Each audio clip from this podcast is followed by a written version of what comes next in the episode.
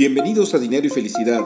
Tu servidor Alberto Tobar te invita a reflexionar sobre el coaching de vida y las finanzas personales, con el único fin de que te sea útil para alcanzar tus objetivos y sueños. Sígueme en tu plataforma favorita de podcast, mándame tus comentarios y dudas.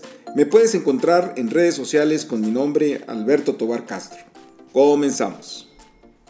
Hola amigos, eh, nuevamente con ustedes en este podcast de Dinero y Felicidad, en donde tratamos temas eh, pues de coaching de vida y también de finanzas personales. El, día de hoy quisiera compartir con ustedes una reflexión sobre el tema de la importancia de estar pendiente de la inflación eh, en nuestras finanzas, en nuestra, nuestra administración de, del dinero.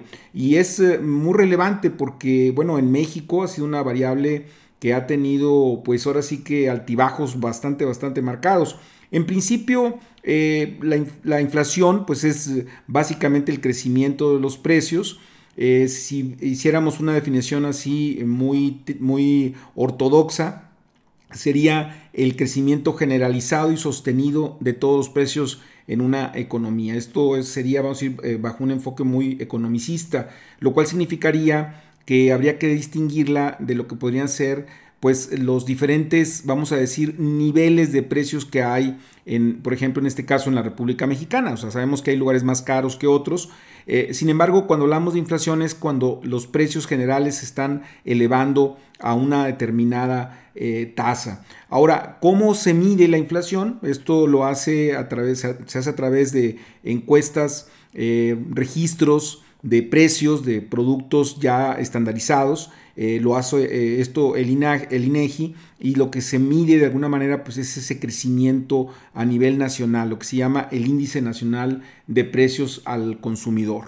Y bueno, en México hemos tenido eh, pues procesos inflacionarios bastante importantes, épocas de crecimientos del, del 10, del 20% anual, inclusive por ahí del 87, 88 estuvimos cerca de llegar a procesos eh, hiperinflacionarios que fueron de alguna manera detenidos con política económica, pero que eh, llegaron a registrarse, a eh, registrarse, hasta incrementos del 180% en los precios al, consumidor.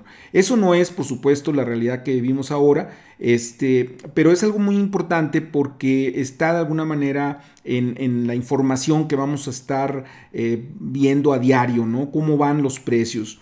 Este, y eh, de hecho, el, Banco de México, que es el Banco Central, eh, eh, tiene como función básica, objetivo principal, el contener el crecimiento de los precios, el crecimiento o el avance, vamos a decir, de la inflación. De hecho, la meta, para que ustedes tengan una idea, la meta de crecimiento anual, es decir, punta a punta, diciembre a diciembre de cada año, Estaríamos hablando que la meta eh, de las autoridades es que se sitúe en 3% en forma puntual, pero con un más menos 1, es decir, entre 3 y 4% cuando, cuanto máximo. Hoy estamos pues arriba de esa meta, estamos hablando de que estamos cercanos al 6%, este, que para, para algunos podría ser poco, es decir, bueno, pues no es, no es mucho una inflación del 6%, sin embargo, eh, habría que aclarar aquí algo importante, o sea, el cálculo de la inflación pues es un promedio de cotizaciones de productos previamente elegidos para hacer este índice.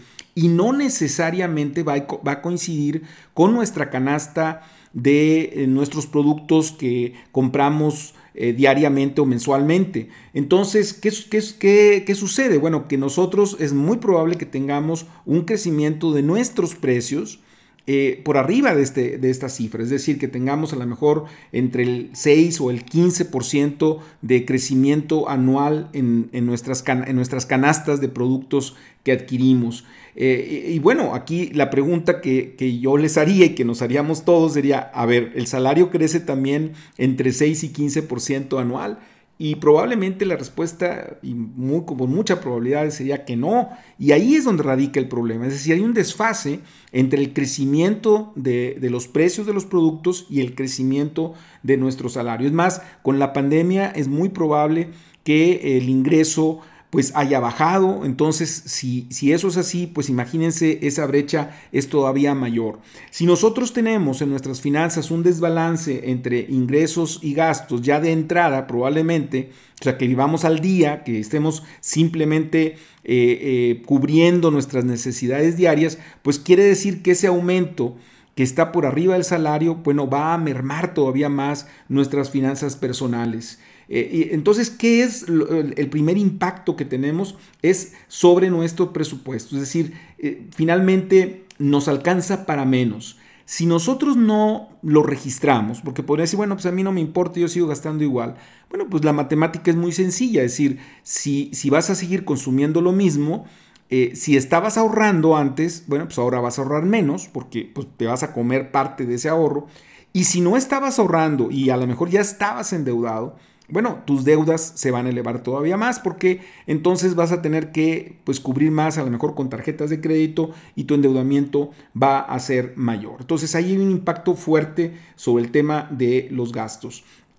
Y por otro lado, estaría el tema de los rendimientos. Es decir, si, si nosotros tenemos una tasa de interés, eh, vamos a poner como punto de referencia la tasa de CETES a 28 días, que está, vamos a ir alrededor del 4%, este, un poquito más tal vez del 4%, pero no, no mucho más, estamos hablando de que si nosotros le quitamos la retención de los impuestos que tendríamos, si, si nos la están dando esa tasa a través del sistema financiero y una retención de impuestos, bueno, pues tendríamos entonces una tasa negativa considerable en el rendimiento de esta inversión. Es decir, en lugar de estar aumentando nuestro capital, estamos de alguna manera reduciéndolo porque la, capacidad de poder adquisitivo este, se está reduciendo, está bajando. ¿sí? Es decir, si antes podíamos comprar determinado número de bienes con esa cantidad que teníamos eh, invertida en un instrumento, por ejemplo, en este caso bancario, bueno, pues eh, tendríamos mucho menos, ¿no?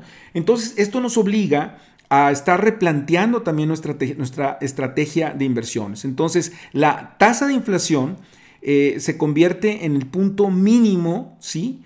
Para buscar ese rendimiento dentro del sistema financiero. Decir, si tenemos una inflación eh, o un crecimiento de nuestros precios, de nuestra canasta, que va entre el 6 y el 15% en forma personal o familiar, pues entonces tenemos que aspirar o que tenemos que buscar una inversión que al menos nos esté dando entre ese 6 y 15% eh, de eh, rendimiento para al menos cubrir la inflación. Es decir, si queremos todavía ganar, pues tendríamos que estar hablando de, de una tasa todavía superior. Ahora, hay que tener cuidado, es decir, estamos hablando de una de datos anuales, es decir, de cifras anuales. Estamos hablando de rendimientos de, de, de, 6 15% que buscaríamos en forma anual. Entonces, eso por desgracia pues no está eh, en el sistema bancario y tenemos que entrar entonces a otro tipo de alternativas financieras que muy probablemente serían en el mercado bursátil o el mercado de bienes, de bienes raíces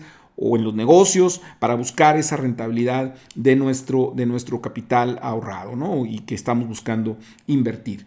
Entonces, bueno, yo creo que la reflexión muy, muy importante es que revisemos la inflación, que estemos al pendiente de cómo se están elevando los precios en la economía y en función de ello, pues hacer ajustes, ajustes en nuestros gastos, este, o aceptar que vamos a tener menos, menos ahorro, más problemas, y por otro lado, el buscar inversiones que nos den por arriba de esas cifras. Pues bien, espero que el comentario eh, de hoy, este, este episodio, les haya sido interesante y útil, y por supuesto muy eh, interesado en, que, en escuchar sus comentarios, sus críticas, sus aportaciones, este, y también por supuesto también sus dudas o, preguntas eh, a través de redes sociales me pueden encontrar también eh, a través de Instagram arroba atobar.castro y bueno seguimos en contacto. Hasta la próxima